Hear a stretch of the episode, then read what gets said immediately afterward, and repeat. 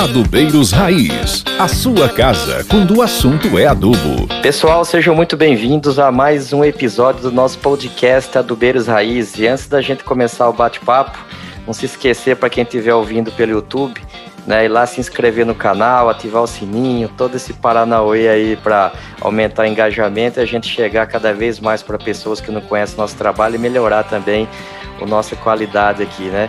E hoje a gente vai trazer uma grande pessoa que é o Jeffrey Abrams, né? Para quem não conhece, ele é Managing Partner da FESA Group, tem, possui 57 anos de experiência no mercado, sendo 24 anos como headhunter, empreendedor e 23 anos como executivo. Contratou mais de mil executivos e entrevistou mais de 6 mil durante sua carreira.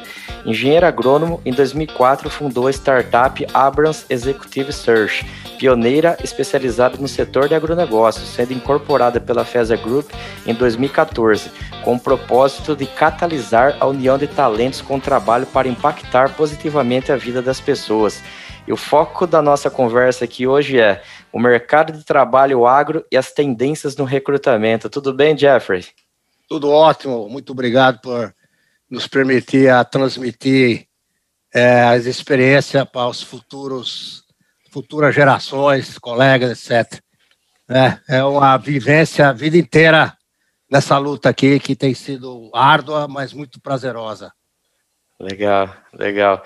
E para a gente começar aqui, Jeffrey, é o seguinte: eu conheço algumas pessoas com formação acadêmica de agrárias que foram tão polivalentes como você, né? Porém, são poucos. É, nos conta um pouco da tua trajetória profissional e como essa paixão pelo agro depois aflorou nos negócios de recursos humanos. Bom, eu acho que a, a parte de a, agrícola sempre foi um, uma paixão que eu tive pelas ciências biológicas, né? É, desde a minha infância eu gostava dessa área, fui influenciado pelo meu pai, que trabalhava numa ONG, que trabalhava com merenda escolar e tinha a ver com nutrição. Era um suplemento de soja com, com aditivos vitamínicos ou aminoácidos para poder combater a fome na época. E uma vez meu pai trabalhou, ele era contador, trabalhou numa fazenda de produção de café no Paraguai e o velho falou: você tem que meter a mão na massa, você vai ter que trabalhar as tuas férias aqui no café, colhendo café, trabalhando na tulha, no sequeiro. Uhum. Ah, então eu fiz isso aí, fiquei um tempão fazendo isso. E uma vez um professor meu me arrumou para fazer um estágio numa fazenda de gado no interior do Paraguai também, chamado Maldonado Cué. Você tem que a cavalo até lá. Então eu comecei a gostar, comecei a ter essa paixão e acabei fazendo agronomia. E antes de fazer, eu, eu queria sempre ser um, um apoiador, meio extensionista, para poder ser um médico da, do, do, do, do plantador. Né? Então eu acabei fazendo agronomia e por uma série de coisas familiares, saí de casa com 18 anos de idade, no navio cargueiro, fui conhecer a Europa na carona, tudo na raça, e depois eu ganhei uma bolsa para jogar futebol nos Estados Unidos. Eu tinha como eu nasci nos Estados Unidos, vim para o Brasil uhum. logo depois da Segunda Guerra Mundial, 1951, mas como eu tinha cidadania americana, eu, eu fui para lá. Então, eu, tinha, era, um, uma, era uma faculdade pública, California Polytechnic, eu acabei entrando, fui, ganhei uma bolsa e trabalhava e estudava, né? Então, é, foi assim que foi, começou minha carreira de agronomia, né? Então, acho que como é que eu fui parar nos recursos humanos? É uma questão seguinte, a, a plantação é, é, eu sempre tive essa questão do acessibilidade do capital e do trabalho, sempre. Na minha infância, época de revolução, das classes, etc., as classes menos privilegiadas, etc., etc., você fica sensível. E meu pai vinha falando há muitos anos, ah, você não passou por dificuldade. E a gente estava passando, mas pior que 1929, da quebra da Bolsa, não comia nem carne, então sempre essa sensibilidade de perder o emprego, ter um emprego bom, era um, era um negócio que era muito sensível para mim. Então, uh, o capital e o trabalho sempre foi um, uma área. E agronomia, na verdade, é a mesma coisa. Você, você planta, você aduba, você germina, você passa herbicida, fungicida, inseticida e colhe, né? E você, o humano não é muito diferente. Então, e, e, explorando muito na minha quando eu estava na faculdade, a questão, você gosta de coisas, você gosta de ideias, ou você gosta de gente? Uhum. Aí que vai caminhando a profissão das pessoas. O cara que gosta de coisa, ele acaba indo engenheiro mecânico, né?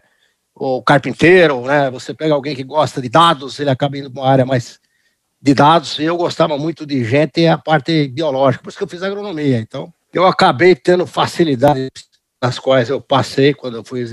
E sempre montava as equipes sozinho, sabia montar um, um time. Como você monta um time de futebol, tinha uma certa facilidade inata, né? e depois eu acabei aprendendo. Eu tive a oportunidade de virar Red Hunter em 1996, final de 96. E, assim, pegando, seguindo nessa mesma, nesse mesmo racional aí, é, esse processo todo foi uma coisa assim meio natural ou quando você percebe, quando, na verdade, tipo assim, você já falou que tinha uma habilidade natural, mas quando você decidiu fazer disso o meio de vida, você também buscou ferramentas para desenvolver essas habilidades aí ou não? Tipo, né, vamos claro, para a claro. guerra e... O começo da vida, se der jovens, aí é importante, é muito importante o jovem ter um autoconhecimento. É, grande parte das pessoas passa muito tempo pela vida sem ter um autoconhecimento. Acho que, acho que a vida é um, é um eterno uma eterna jornada de aprendizado do autoconhecimento. Você, eu com 70 anos, estou fazendo agora um, um, uma atividade de re, me reinventar, né? Nos uhum. próximos 10 anos. Porque chega um ciclo, você precisa se reinventar. Então, quando jovem, eu quero saber o que, que eu sou bom. É, e depois que você consegue perceber onde você tem habilidades, às vezes você tem habilidade numérica, às vezes você tem habilidade conceitual, ou você tem habilidade interpessoal, você vai acabar aumentando seu autoconhecimento de saber trabalhar onde você tem uma forte habilidade. Uhum. E ao longo da minha vida, eu percebi que, como executivo, eu, eu tocava as empresas, mas eu tinha, vamos dizer, aprendi a trabalhar o marketing, aprendi a gestão de pessoas, uhum. aprendi a como montar a equipe com remuneração, etc. Então, na própria empresa que você trabalha, você acaba sendo formado por ela ou com cursos fora. Eu fiz cursos, vários cursos aqui no, no Brasil e fora. Então você tem que se capacitar para poder executar o que você tem que fazer dentro de um orçamento, dentro de um cronograma, etc. Então, na parte da, dessa profissão, é óbvio que você traz uma experiência, mas só a experiência não serve. Você tem que adquirir conhecimento sobre pessoas, é, é, é, sobre conceitos de, de dos, todos os processos vão ser de recurso humano, para você ser um, um, um, que a gente chama um advisor, ou um conselheiro, ou um, ou um apoiador, ou um, um consultor que vai poder apoiar o seu cliente de uma forma inteligente, porque você teve a vivência prática e, ao uhum. mesmo tempo, você teve uma vivência conceitual.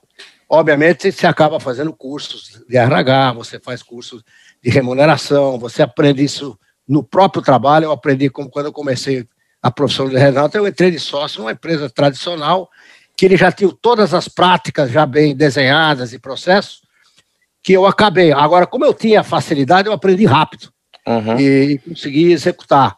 Então, você aprende muito sobre a área comportamental, as entrevistas por, por competências, porque muitas vezes não é só o conhecimento que a pessoa tem, mas você tem que avaliar as competências das pessoas numa situação de, da escolha de um executivo ou um recrutamento do executivo chave. Então, sem dúvida, qualquer profissão que você queira seguir, você vai ter que se preparar com a parte teórica ajuda, mas sempre você trabalhando nisso, no trabalho, uhum. com um bom mentor, e, e quando você é redonda, você acaba tendo mentor. O meu mentor na época foi o Odir Medeiros. Ele já era um redonda de larga experiência, é, muito forte na área de consumo. Ele tinha uma experiência no agro, ele não era agrônomo, mas ele, é, ele, ele foi meu, vamos dizer, meu guru quando uhum. eu comecei a trabalhar nesse setor. E foi a minha escola, que foi uma empresa chamada TASA, né, onde eu comecei a ser redonda, que ela já desintegrou, não existe mais, porque ela foi comprada por outras empresas, como tudo na vida, acaba sendo, é, tendo a transformação, nada é permanente, né? Sim. Aí, assim, né, quando, quando durante essa, essa carreira tua, é óbvio que as, as coisas, assim, na, no termos de aplicação prática daquele conhecimento ela vai mudando, né? As habilidades que o agrônomo precisava ter há 30 anos atrás provavelmente não são as mesmas que esse profissional de hoje precisa ter para performar nesse mundo que a gente vive, né? Mas nesses dois viés, assim, o que, que o senhor vê, assim, que é aquelas competências que elas nunca mudaram, que essas pessoas sempre vão precisar ter nesse mundo nosso, e aquelas que os caras precisam desenvolver hoje para manter essa, a sua empregabilidade alta? A grande pergunta é que a gente sabe que a agricultura é uma fábrica de céu aberto. Você não tem muito controle sobre preço, né? Uhum. E você acaba não tendo nem muito controle sobre a situação climática. Então você sempre está trabalhando com variáveis é, incontroláveis, que é fora do seu controle. Então acho que o que se busca e o que a agricultura brasileira fez é você ter um custo de produção competitivo. Uhum. Então, isso requer então, um conhecimento de cada vez mais das novas tecnologias, como adaptar as novas tecnologias, fazer conta. Então, é ter um conhecimento da área financeira, porque você acaba tendo que lidar com, com bolsa, com mercados futuros, etc. Uhum. Então, acho que a gestão financeira dentro de uma de uma propriedade é, é importante, na compra dos insumos é, e toda a parte de custo operacional, para você ter melhor eficiência. E isso tem que ser muito bem, tem que ter treinamento para isso aí. Né? E a outra é a capacidade de gestão e liderança. Uhum. Isso acaba sendo, às vezes, um problema. Se você não tem essa capacidade de, de liderar e de ter uma gestão com KPIs, com montado, é, você acaba. Tem muita empresa que forma o profissional, né? Às vezes empresas, principalmente na área de usina de açúcar, que teve uma, uma grande tendência forte, essas grandes lavouras, você tem que ter uma formação de gente, uma formação financeira e uma formação, uma capacidade de adaptação de novas tecnologias para você buscar a melhor produtividade. Então, o que eu sempre falo, o agrônomo hoje ele tem que ter um conhecimento de finanças né, uhum. muito forte. Porque se ele vai liderar, por exemplo, um, um, um empreendimento grande, ele tem que estar tá dominando essas ferramentas, aliado também com o pacote de capacidades de gestão de pessoas. Sim. E motivação de equipes, e formação de equipe. Então você acaba tendo tem que ter um RH. Você vai ter Sim. que ser, ter essa visão de recursos humanos para poder gerir sua equipe sem perder profissionais bons, saber avaliar bom quem não é, dentro de uma forma equitativa, justa e honesta. Legal. Um, um outro ponto, assim, né, que gera muita curiosidade, para não dizer outra, outra palavra, é o seguinte: você deve receber milhares de currículos aí, vocês devem ter uma metodologia para triagem, essa coisa toda. É, enfim, quando a pessoa envia um currículo para um, um headhunter, para um RH de uma empresa, o que, que, é a dica que você falaria assim para essa pessoa para ela despertar atenção para a pessoa parar e olhar aquilo e falar assim, opa, isso aqui merece eu perder uns cinco minutinhos, perder a moda de dizer, né? Mas conseguir se destacar no meio daquele mar de currículos que chega à tua mão todo tempo. Grande pergunta. Acho que a primeira coisa, às vezes, o LinkedIn é muito usado, né? Então, eu recebo centenas e centenas de currículos, não dá para responder todas. É uhum. impossível, no tempo que a gente tem, é impossível. Então, às vezes, é, vamos falar do currículo em si. O currículo, na verdade, o que, que ele é? Ele é um folheto é, da sua vida profissional.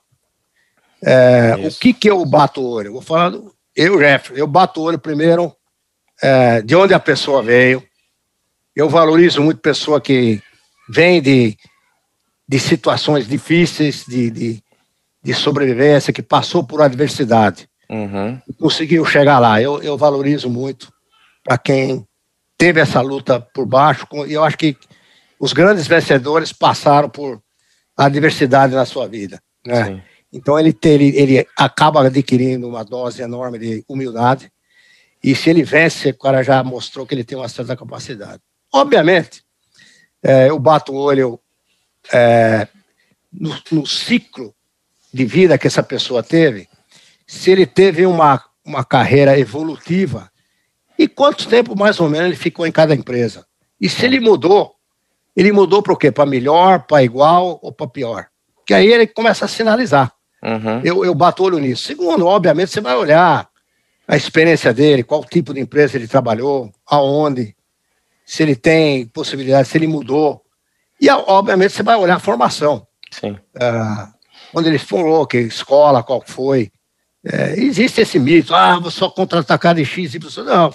Acho que a, o esforço pessoal, a vida não é só credenciais. Sim, a vida é um conjunto de esforço, que a garra, nós tivemos recentemente falando sobre garra, né? O que, que é garra? é você, você ir além e você fazer uma coisa dez mil vezes, né? E, e não desistir, entendeu? E você ultrapassar uma série de barreiras como você chegou lá. Sim. Isso é o primeiro, vamos dizer, o chamativo. Olha, é como se fosse uma manchete de um jornal. Eu já bato o olho nisso aqui em um minuto, você já olha, papum, já chamou a atenção. E, obviamente, você vai olhar o formato até do currículo, a parte visual. Uhum. Eu já vi cara mandar currículo e não tinha o celular. É, pô, você faz um. Só tem o e-mail, pô, ninguém usa só e-mail hoje em dia. Tem que ter um WhatsApp aí. Você... Então, são pequenas coisas. Tentar evitar erro de português, esse tipo uhum. de coisa. Mas tem uma coerência. Nunca mentir, tem uma certa coerência. É. A outra é. Eu estou sempre olhando novos talentos, né? que a gente sempre precisa, nem sempre a gente tem a posição, mas todo currículo que chega na, na FESA, a gente era, era imputada, mesmo que a gente não responda, ele vai para um, um, banco de dados e no momento que tiver uma posição que tenha o perfil dessa pessoa, ela é resgatada para na área da pesquisa interna. Uhum. Então eu diria o seguinte, é, em resumo, é obviamente a estética, a, a, a coerência da trajetória da pessoa, porque o, o o executivo tem um ciclo de vida como um produto. Uhum. É, ele tem o lançamento, ele tem o desenvolvimento, ele tem a maturidade e tem a colheita. Aí você tem que saber melhorar teu produto com formulação diferente, você vai nichar o mercado, você pega... É que nem você tem alguns fungicidas que vai lá, o herbicida, vai ter que mostrar uma mistura de tanque, né? Uhum. Você tem que acabar fazendo um...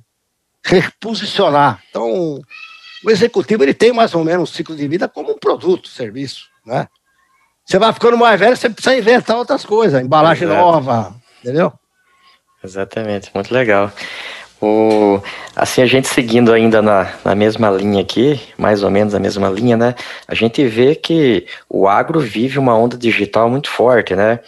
É, na verdade, não só o agro, mas, mas tudo, né? Até por conta da pandemia, exemplo disso é o que a gente está fazendo aqui agora, né? Fazendo um podcast. Pensando no agro, o que, que você traria de relevante para a nossa área dentro dessa nova realidade. E o que, que as empresas têm demandado de vocês quando solicitam esses profissionais para tocar os negócios hoje em dia?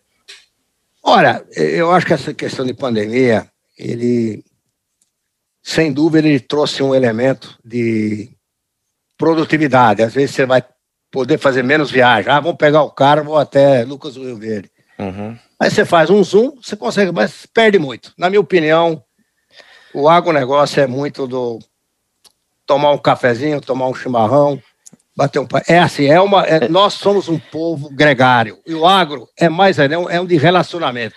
Eu, o agro eu, também, na minha opinião, já trabalhou nesse segmento, é o relacionamento. Se você não tiver essa oportunidade, pode falar.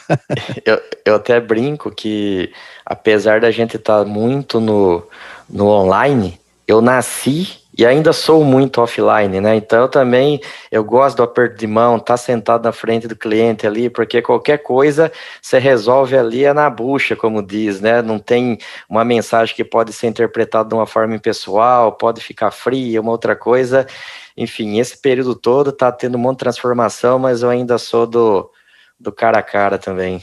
É, eu, eu acho que esse, o cara a cara, o fio do bigode ali, cheirar cheirar a poeira, cheirar o cliente, entendeu? Você tem que ter essa ligação, porque a vida da, da agricultura, você não tem muito tempo para perder. Então, se não tiver confiança, bater o olho, sabe, pô, eu confio aqui, vai dar, vai dar jogo, não vai ter furo, porque é, é que nem trader, você fechou um preço, uhum. não pode, é papo, então você tem que ter uma certa confiança. Sim. E o agro é muito ainda dessa confiança. Claro que tem a nova geração e vai olhar a coisa muito friamente, e número, etc. É, mas eu acho que o relacionamento vai persistir.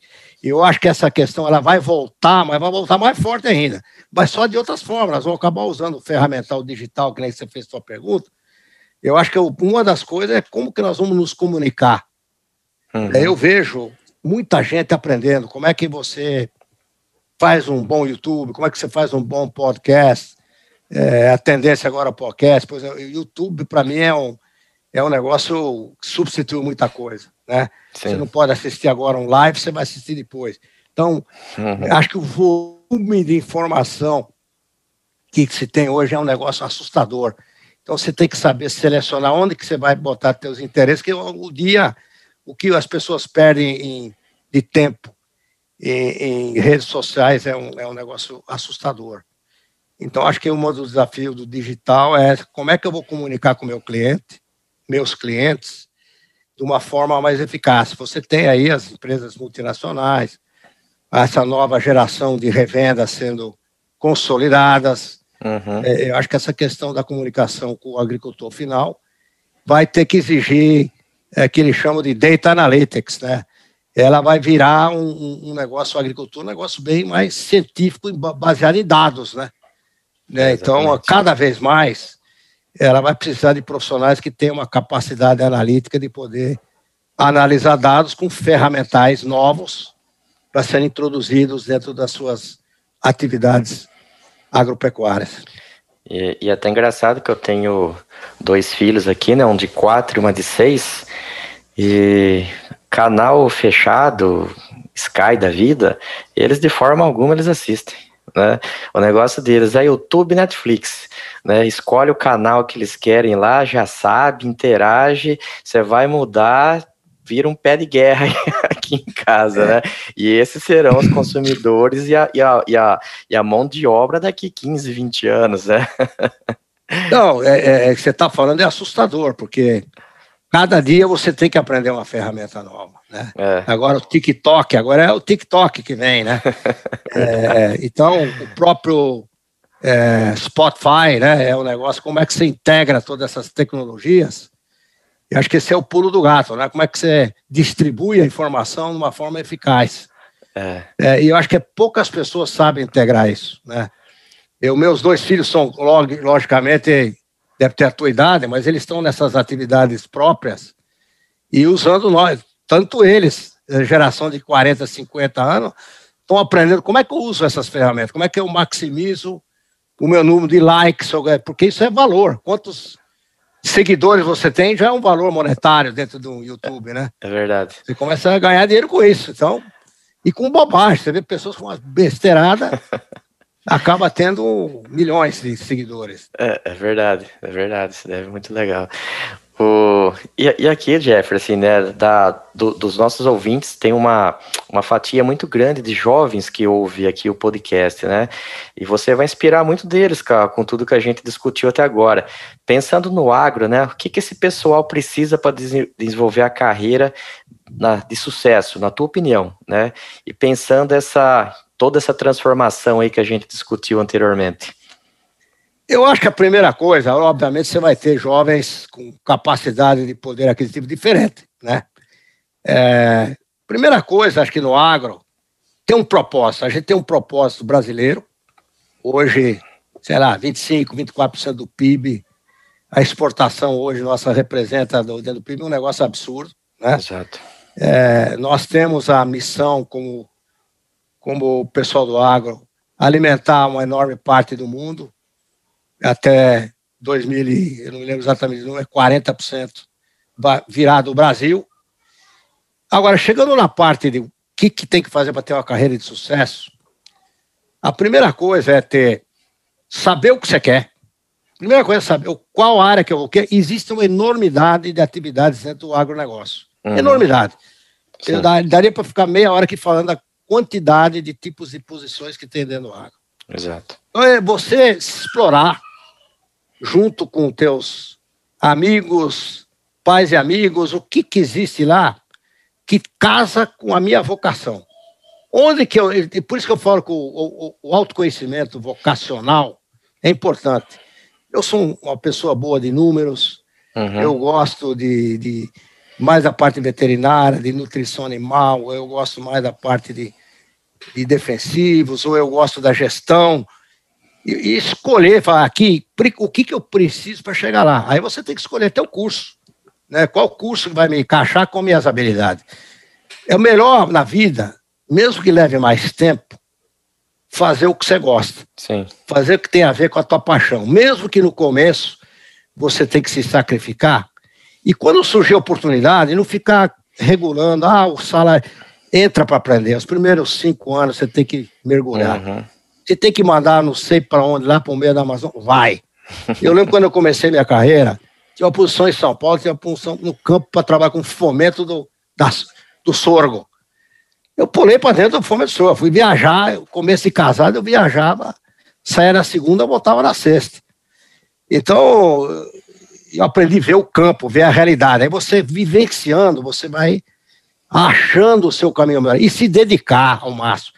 Eu lembro que eu estudava, eu lembro que o primeiro emprego que eu tive, eu trabalhava na Anderson Cleito, que virou Gessileve, era uma empresa que fazia muito fomento, eles fabricavam ração de animal, tinha a parte uhum.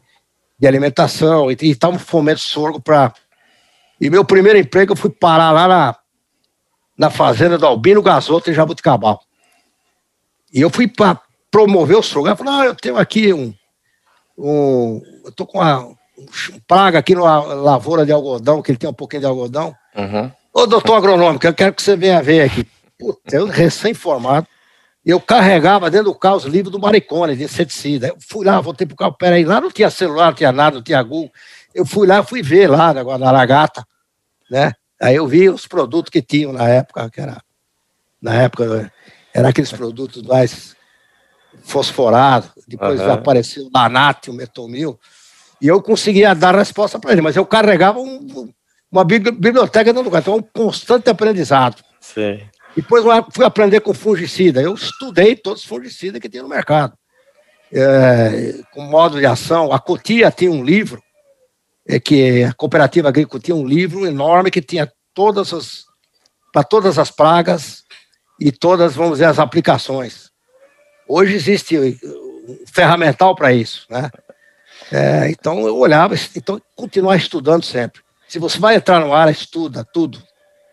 Então acho que é, o contínuo estudo e aprendizado a vida inteira é vital. E ter garra, nunca desistir e topar os desafios difíceis. Sim. Moleza todo mundo quer. Então pega os difíceis, dá um show de bola você volta lá, a turma sabe que você entrou para resolver, eles vão te. Isso, isso leva as pessoas, no começo da carreira tem que fazer isso. Exatamente. E você contou uma, uma história que fez eu lembrar de uma passagem. Eu trabalhei um período curto numa revenda de defensivos e meu ramo sempre foi fertilizantes. Defensivo, para mim, apesar de ser agrônomo, era um mundo completamente fora do meu radar.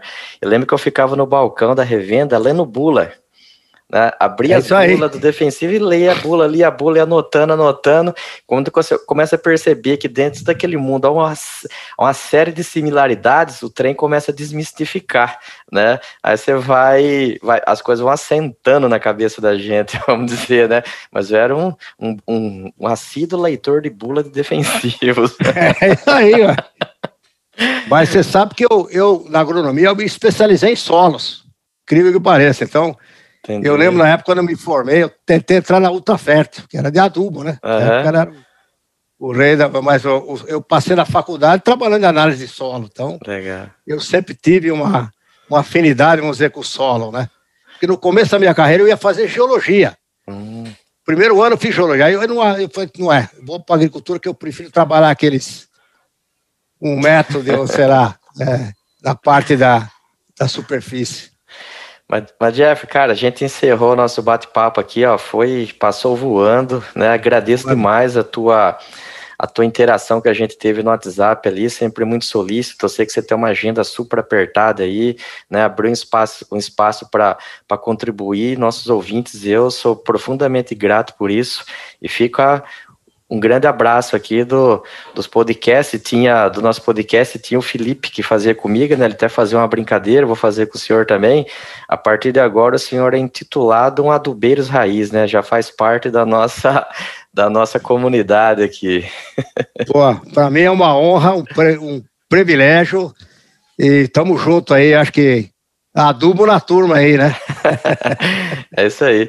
E pessoal, não, não se esqueçam de seguir a gente lá nos arroba da vida, né? O arroba do Beiros Raiz. Estamos no Instagram, no Spotify, no Anchor, no Apple Podcast e também no meu site lá, né? No jeffdoagro.com.br. Um abraço. Adubeiros Raiz, a sua casa quando o assunto é adubo.